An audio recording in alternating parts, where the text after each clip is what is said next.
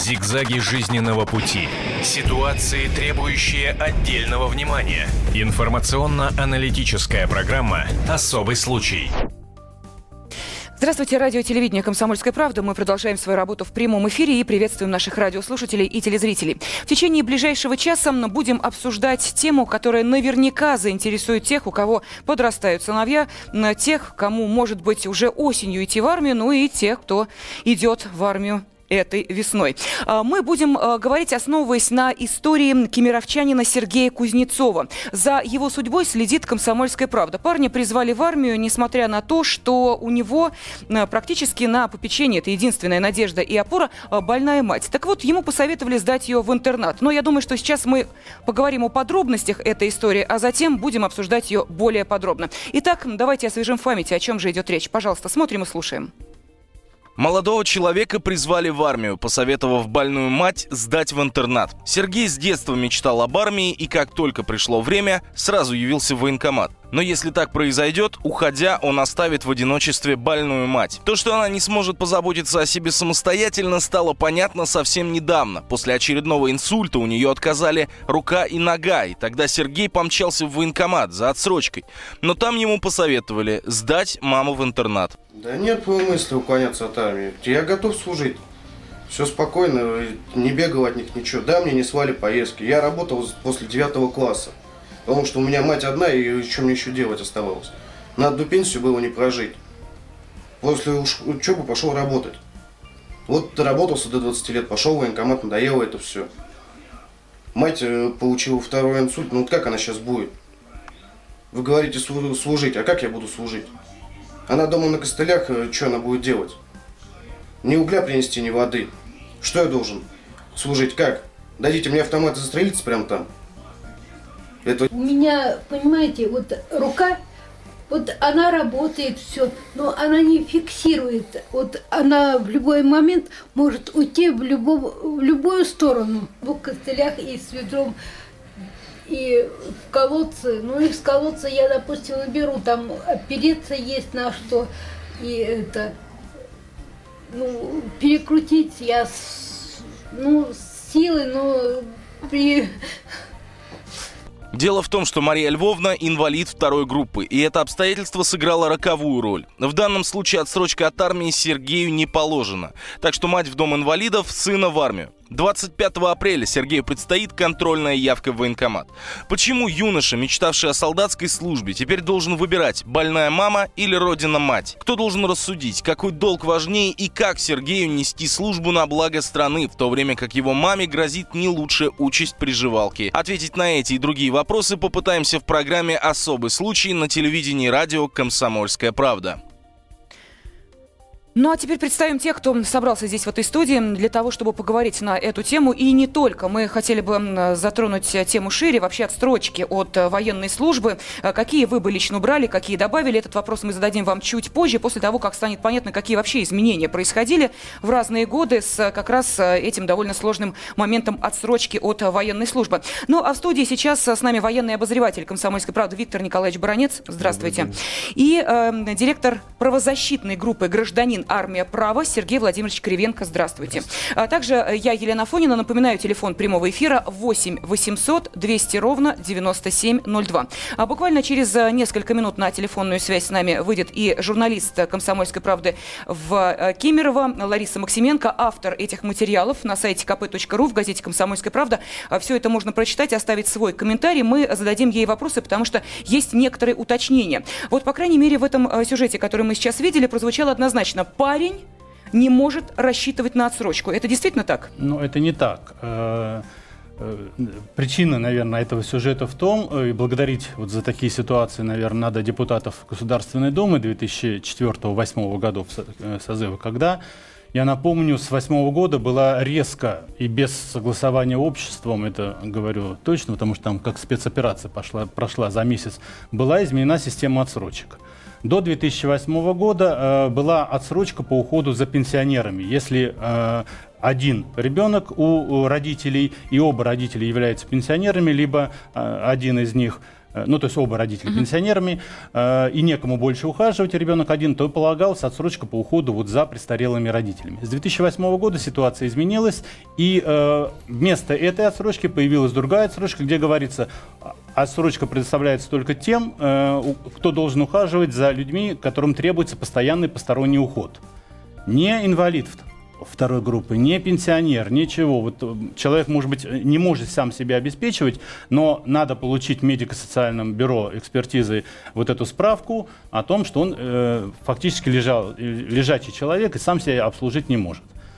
Вот. И э, это породило огромное количество проблем, вот, э, подобно таки, такой ситуации, когда люди э, очень трудно получают эти справки, потому что ну вот, э, почему-то наше бюро медико-социальной экспертизы по своим каким-то э, критериям оценивает, э, может человек за собой ухаживать или нет. А физически реально мы видим, что вот мама э, не может указывать. Но, тем не менее, право даже на эту отсрочку молодого человека есть, потому что, как было сказано сейчас, э, у нее произошел второй инсульт, э, недавно, да? Да, 13 марта. 13 марта, то есть уже после... Э, и молодому человеку надо э, еще раз обратиться в медико-социальную экспертизу, э, значит, для того, чтобы ее провели обследование. А для того, чтобы, так сказать, он не считался уклонистом, это решение о призыве надо обжаловать. Э, и в законе указан этот путь, в законе о воинской обязанности военной службы четко стоит путь. Если молодой человек не согласен с решением призывной комиссии, по любым основаниям, там не говорится по каким, но он считает, что у него есть право на отсрочку, у него есть долг угу. по Конституции ухаживать за престарелыми родителями, э, обжаловать либо губернатору, как руководителю призывной комиссии э, всего региона, либо в суд. А, Сергей Владимирович, и на это самое я главное, понимаю, что, что призыв это, приостанавливается да, на это, это правильный путь, это путь по закону, но есть одно маленькое но. Давайте не будем забывать, что не каждый призывник вообще знает о том, на что он может рассчитывать в том или ином случае. Вот как это не прозвучит кощунственно, но этому парню повезло, потому что э, о его истории узнали журналисты «Комсомольской правды», просто взяли его за руку, у него остается ровно пять дней до того момента, когда он еще может что-то сделать, 25 апреля ему надо явиться, извините, на призывной пункт, и там уж хочешь не хочешь, э, где ну, бы да, ни была мама, в каком состоянии ни была, то, уже, да. извините, ты уже уклонист. Так вот, его взяли за руку и водят по всем этим инстанциям. Сейчас на телефонной связи с нами Лариса Максименко, корреспондент «Комсомольской правды» в Кемерово. Лариса, здравствуйте. Здравствуйте. А, вы знаете, вопрос единственный. Вот э, я с него хотела бы начать. А как вы вообще узнали о том, что есть такая история? Парень живет где-то в селе. А, Нет, это не село, это пригород Кемерово. Угу. Хотя это частный сектор и довольно действительно старый такой район, и там старые избы. А как эта история дошла до вас? Он обратился сам, кто-то рассказал, вот каким образом вы вообще узнали о том, что э, есть такой человек, и у него вот такая сложная ситуация в жизни? К нам э, в редакцию пришла очень пожилая женщина, ей около 80 лет, она дальняя родственница э, этой семьи, э, дальняя родственница мамы.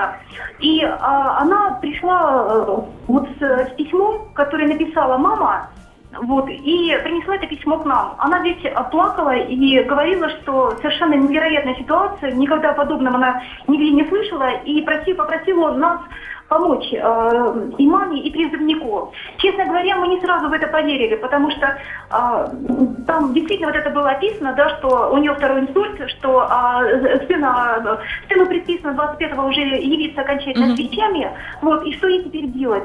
То есть там были совершенно такие отчаянные и э, страшные слова, когда она говорила о том, что э, я понимаю, что такое долг, я должна сына отдать армии, да, вот я должна сына отдать родине, но как быть мне, да, то есть э, ну, в итоге мы э, приехали к ним, э, все равно еще какая-то доля сомнения была, да, что вдруг не совсем так, да, потому что все равно каждая мама э, все-таки хочет ребенка как бы оставить дома. Вот. Но когда приехали туда и видели эту женщину на костылях, вот, и, и как она э, себя чувствует, и как она пытается ходить, и как к ней относится сын. И, и, и вот эти условия, да, что печка, э, колодец, э, угу и так далее. То есть, вот, честно, вот я была потрясена. Я поняла, что это реально. Сын уедет служить, а для матери это будет не просто там смертная мука, это будет просто ужас, как она будет выживать. Вам и вопрос хотят задать, Лариса, пожалуйста. Ну, не вопрос, а даже э, ага. э, совет. Э, у вас, в Кемерово довольно сильный и действенный уполномоченный по правам человека Кемеровской области. Во-первых, я советую обратиться к нему за помощью и поддержкой. Ага. А вторым, это действовать по закону. То есть он до 25 числа обязательно должен в канцелярию губернатора сдать э, заявление э, о том, что он э, не согласен с решением призывной комиссии и просит ее отменить. Обращается к губернатору. Заявление составляется в совершенно там произвольной форме. Э, это не, э, не заявление в суд, э, которое требует там каких-то угу. норм, а просто вот это все, изложить всю ситуацию. И если он этого не сделает, он действительно 25, с 25 числа и не придет на, на, по повестке, будет считаться уклонистом. А если он направит до этого заявление, и вторую копию он должен оставить у себя с отметкой о том, что это заявление принято, да. то э, он, э, это будет наиболее такая действенная, уважительная причина, и никакой ответственности ни уголовной, ни административной он подлежать не будет. И на время рассмотрения заявления губернатором призыв приостанавливается. Это все зафиксировано в законе о воинской обязанности военной службе. Лариса, вы знали об этом? Сейчас.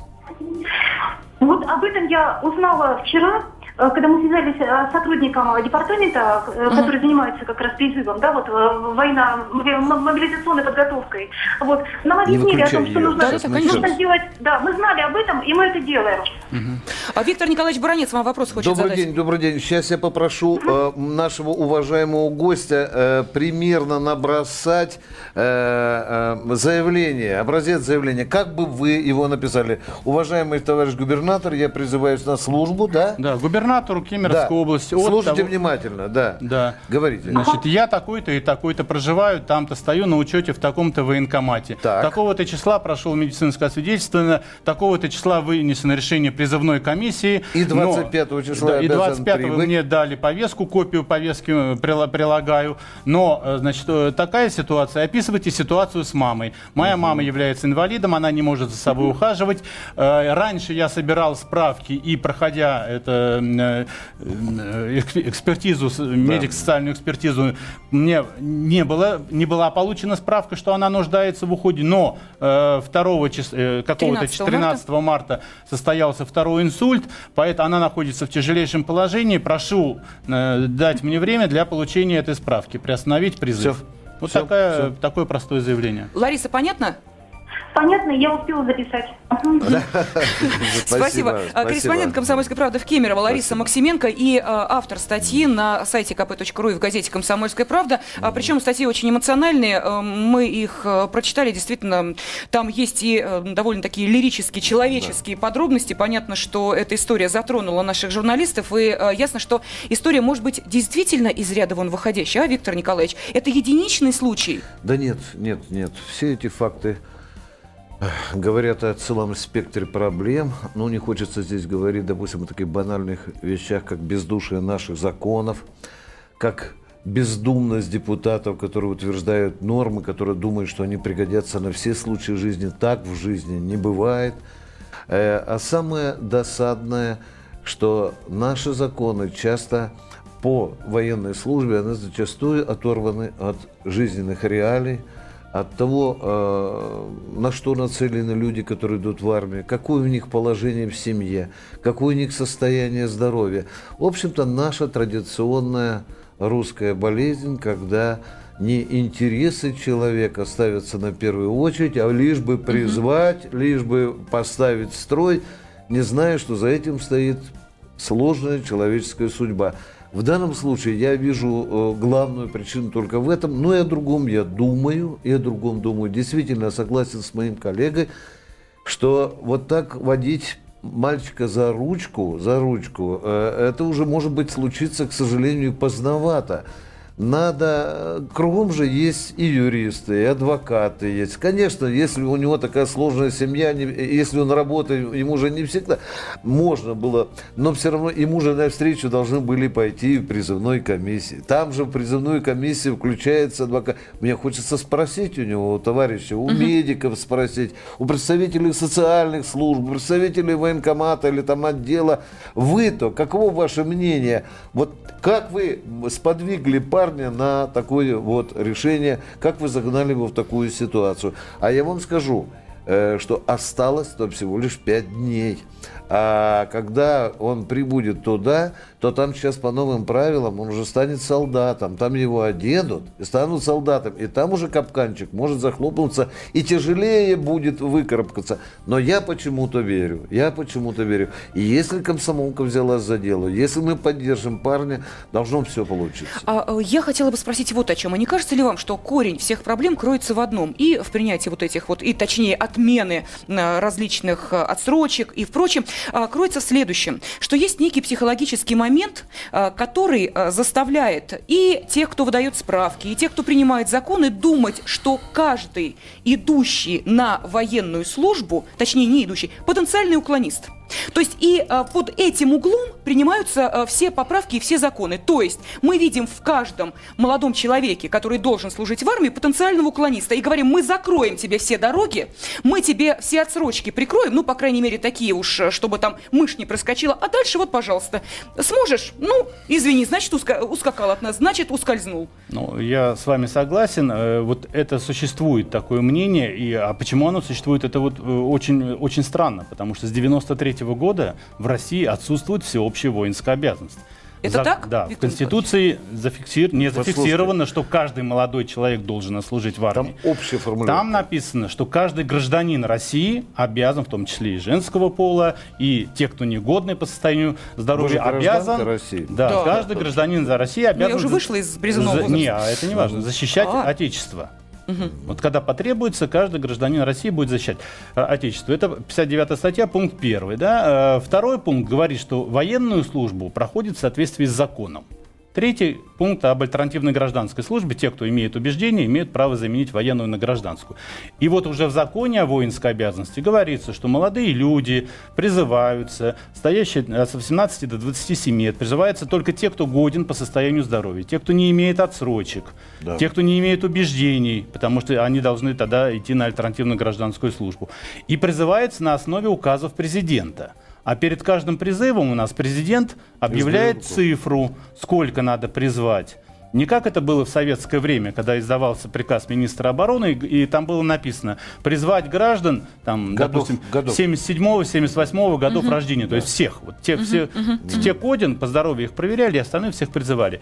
Все, ну, те, кто рассрочки там не имели. А сейчас у нас призывается меньше. И вот эти данные с 94 года открытые, сколько призывалось уже по указам президента, призвано было в армию, их можно взять, посчитать, посмотреть на, на сайте Росстатистики, сколько молодых людей ну, достигало 18 лет, и поделить одно число на другое, у нас получится, что служили в армии вот с 94 года по 2011 год примерно треть молодых людей – из каждого поколения только треть. Треть не годна по здоровью, там примерно, да? да? Треть служит, треть пользуется отсрочками или их вообще не призывают, не нужны.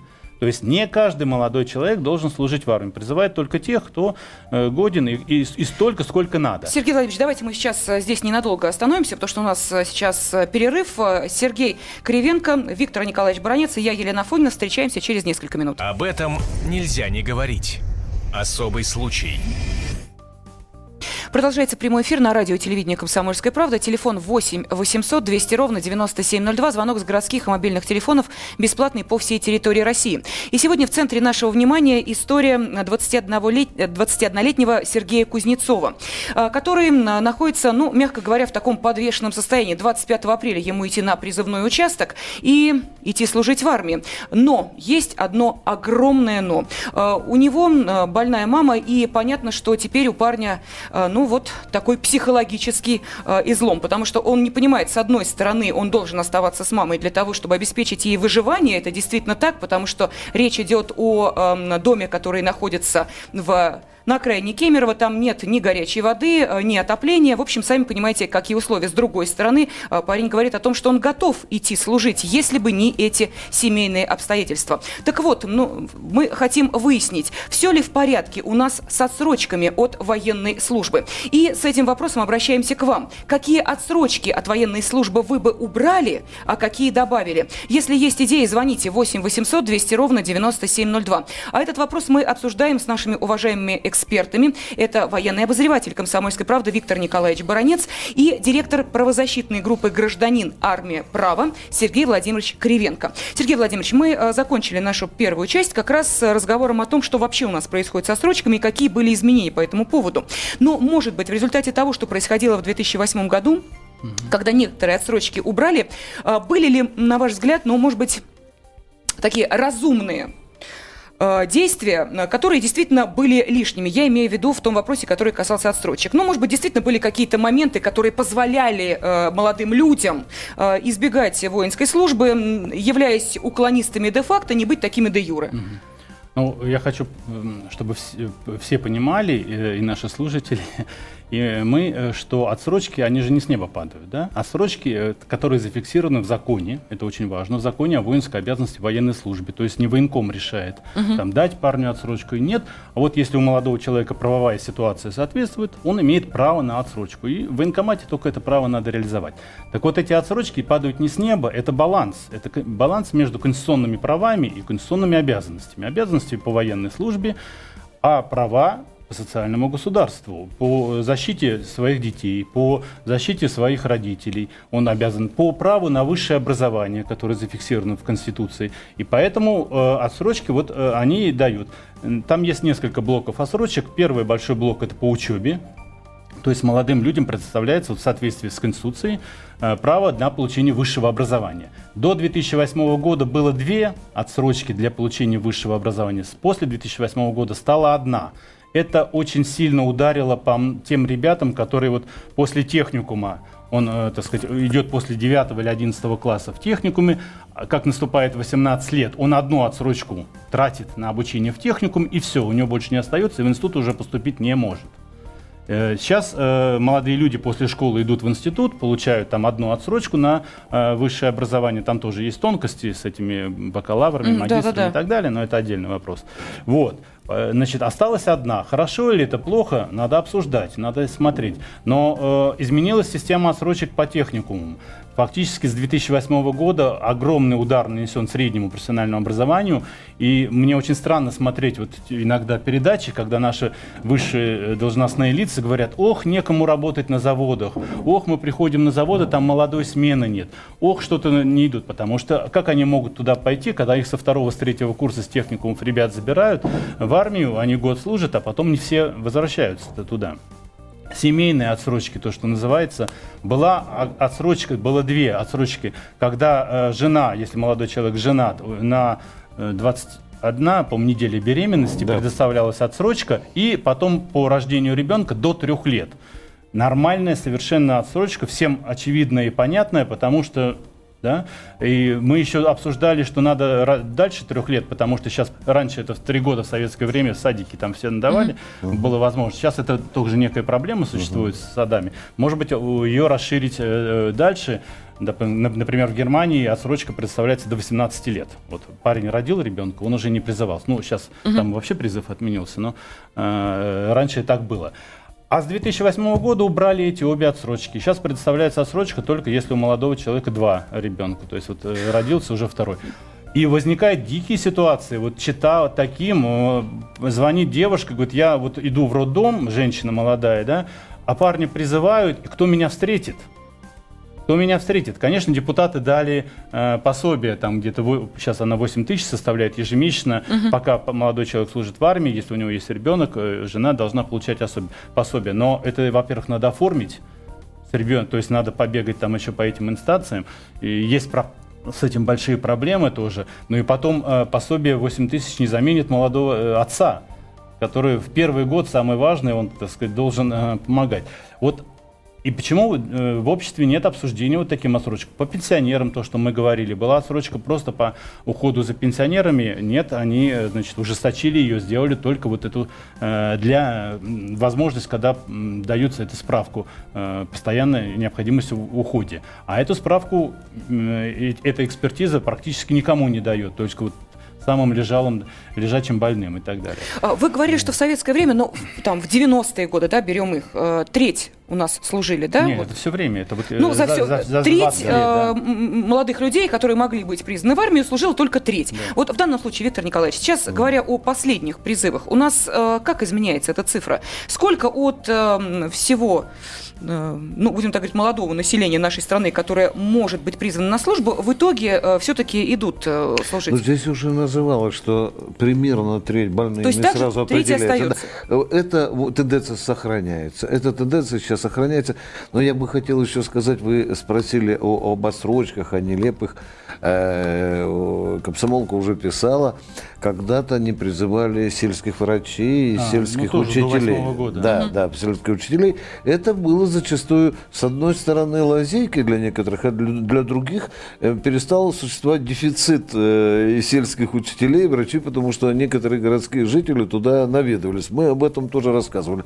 Ну, а среди нелепых, э, которые вечно муссируются, у нас когда-то была такая президентская отсрочка, по-моему, называлась для особо одаренной молодежи, там, спортивной, художественной, то, что бывший министр обороны когда-то назвал для особо одаренных балалайчников. Э, ну, этот вопрос дискуссионный, потому что говорят, что вы, если вы берете талантливых ученых, талантливых артистов, художников, вы их угробите за 12 ну, месяцев. Ну, талантливых скрипача это, точно. Это вопрос муссируется, но и тем не менее, по-моему, сейчас эту отсрочку отменили. Отменили, отменили уже с 8 года. Да, отменили эту отсрочку и э, дискуссия, в общем-то, прекратилась. Ну, что-то уже более-менее на справедливость похоже. Но я хочу вспомнить, пусть мой собеседник не соврет, на пике у нас когда-то было 26 отсрочек. Я помню эту цифру. Мы были чемпионами мира по количеству отсрочек. Потом их стали сворачивать. Но это если их посчитать арифметически, потому Да. что там есть э, такие отсрочки, представляются депутатам на время Да. сказать, депутатства. Да, да, отсрочки да, да. Любого предоставляются, ранга причем. погибшим, если есть второй э, сын, то есть один сын погиб, то Ну, второго не в призывают сумме, всё и так в далее. сумме, Ну, если взять, этот большой да. перечень взять, ну, то, конечно, там число, оно как, как бы большое, но на самом-то деле э, вот социальных, основных, это э, вот то, о чем мы говорили, плюс по учебе. И, конечно, вот то, что вы правильно сказали, это отсрочки еще были зафиксированы в законе, а и были те, которые предоставлялись указами президента. Вот то, что Вот называется это талантливая мут- молодежь. зачастую мутное. Это дело. мутное, Да. ну там был определенный порядок, там Да. Академии наук давалось лимит 200 человек, они могут туда вписать, не призывать. Священникам давало 300 человек, там ежегодно не призывать. А сейчас непонятно, священников что, призывают или не призывают, или просто втихаря наша РПЦ с Министерством обороны договорилась, да. и, э, так сказать, идут на... Вот, э, э, чем плохо- Военно-промышленный комплекс там да, брал, брал была- себе То кусочек, есть, да. вот, э, хотелось бы, чтобы вот эту тему действительно Ясность. обсуждалась с учетом общества и была полнейшая ясность. Либо мы давайте все отменим, все отсрочки, оставим там со- самые социальные такие, ну, по здоровью, естественно, социальные, и ну тогда служить, да, как бы должны тогда все. Отменяем план по призыву, и тогда все должны проходить военную службу. Либо, ну, то есть, вот давайте говорить Давайте о справедливости. да. выслушаем телефонный звонок. Итак, какие отсрочки от военной службы вы бы убрали, а какие добавили, спрашиваем мы наших радиослушателей и телезрителей. 8 800 200 ровно 9702. Вы в эфире. Здравствуйте. Здравствуйте. Сдается мне, что подход к определению отсрочек неправилен в корне. У нас же социальное государство, и поэтому призывники должны правильно выбирать родителей в первую очередь. Кто-нибудь слышал о замечательном э, командире батальона Матвиенко или о передовом командире роты Грызлове? Ну, это офицерские должности. А какая разница? Ну да, да, да. Какая да. разница? Да, да. Можно было бы и рядовым им пойти, не облезли бы. Совершенно согласен, да. Я когда слышу такие э, реплики... Спасибо я, огромное, да. Я, я, конечно, думаю, что мы будем эту грызть кость, конечно, до тех пор, пока э, у нас закончатся дела с приживом. Потому что в- у все эти попытки государства вот, манипулировать отсрочками, решать как-то свои вопросы, э, зачастую за спиной народа, да, и часто бывает так, что генеральный штаб приносит отсрочку, ее Госдума утверждает, а люди, которых призывают в армию, они даже не знают о них, их ставят только на призывной комиссии перед фактом. Мне кажется, ну, Ну, закон лет читают через особо. 15-20, возможно, еще раз будет приступ. Может быть, у нас все-таки появится конец прозрения, что надо заканчивать с этим. Призывом, да. и надо оставить. Найдутся парни, которые захотят годик послужить. Оставить эту лазейку. Но надо уже все-таки поменьше уже говорить, что денег не хватает, и надо уже более реальными шагами идти к, к, к контрактной армии. Давайте. Это выход из положения. Иначе мы будем эту кость грызть бесконечно. Давайте выслушаем еще телефонные звонки. Вы в эфире, здравствуйте. Да, добрый день. Итак, мы Э, про отсрочки. алло. Да, пожалуйста. Да, здравствуйте. Э, Значит, э, я хотел бы сказать по поводу музыкантов. Да-да. Алло. Да, да. Мы слушаем вас, говорите. значит, музыкантов, артистов балета. Вот я уже упоминали о том, что если, значит, артист, вернее, скрипач талантливый, то, значит, его можно загубить. Если человек выбрал эту профессию, скрипача, либо пианиста, либо артиста балета, это его, понимаете, профессия. И любая армейская служба, она просто-напросто губ и это не имеет меня талантливый персонаж. это его уже жизненный путь выбор, понимаете? Я считаю, что не должны эти люди, они не, не дадут такого вот, э, знаете, значения в армии. э, Да, все такое. понятно. Понятно. Вопрос следующий. Может быть, нам Понятно. составить список профессий, он и которые не подлежат Он и призыву? был. Э, Были артисты балета, ар- артисты э, театра, артисты там э, всех различных. Он и был этот список. Вот в 2008 году без обсуждения с обществом, я совершенно согласен, это все было зарублено, отменено и так далее. И общество поставлено перед фактом. Послушайте, у меня такое ощущение, что мы э, говорим о том, что практически каждому призывнику э, должен быть такой, знаете ли, индивидуальный подход. Как же призывные комиссии-то со всем этим справляться будут, если каждое дело нужно будет расследовать, знаете, под микроскопом? А, Ну вот мы говорим, да, вот э, история того парня, который явился отправной точкой, да, из ряда вон выходящий, понимаете? Но сейчас мы, говоря об отсрочках, натолкнем людей на то, что а у меня, простите, вот эти обстоятельства, и вот эти тоже, а здесь у меня вот это, а тут у меня вот это, и поэтому я служить не, хочу, не могу и не буду. все-таки у нас правовое государство и отсрочки зафиксированы в законе. То есть они э, должны быть более четкие, написаны, более э, четкий, широкий круг ок- охватывать ситуации, а чем те, которые сейчас есть. Но, естественно, они все должны быть за- зафиксированы в законе. Не надо отдавать на откуп э, призывной комиссии или То есть вы военкоматам считаете, решать. что отсрочек должно быть больше, Больше, вернуться конечно. к тому, что было до Было, 2008 я года? добавлю, Да, Виктор я Николаевич. добавлю, что надо всю систему законов, связанную с военной службой, начиная от Конституции и заканчивая вот этими новыми строчками, их надо более разумно Я прописать. согласен, да. Э, Уже совершенно очевидно, что пакет этих законов нуждаются в реформе. В реформе разумной, э, нацеленной на человека, на его интересы. Также учитывать, конечно, интересы государства. Но у нас многое в законах застыло, оно затупело, оно уже не вписывается Новый в облик жизни. Построили, а ру- законы- реалии. Да. У нас законодательная база отстает от реалий жизни. Все, что вот здесь... Абсолютно согласен. Вот и это же вот породило ту историю, о которой мы сегодня с вами говорим. Э, За э, этой историей мы будем следить, за э, судьбой 21-летнего, с- для 21-летнего Сергея Кузнецова обязательно будем следить и далее. 25 апреля парню идти на призывной участок. Э, Посмотрим, удастся ли все-таки ему переломить эту э, машину и удастся ли доказать, что э, его мама нуждается в уходе, а значит, что служить он пока, увы, не может. И расскажем об этом на странице газеты «Комсомольская правда» на сайте kp.ru и в нашем радио и телеэфире. Я благодарю наших уважаемых экспертов, директор правозащитной группы «Гражданин армия права» Сергей Владимирович Кривенко был с нами. Спасибо большое. И военный обозреватель «Комсомольской правды» Виктор Николаевич Баранец. Огромное вам спасибо, потому что мне кажется, что та история, единичный случай, который мы затронули, вскрыла те проблемы, которые вообще есть у нас с призывом на военную службу. Также в эфире была я, Елена Афонина. Особый случай.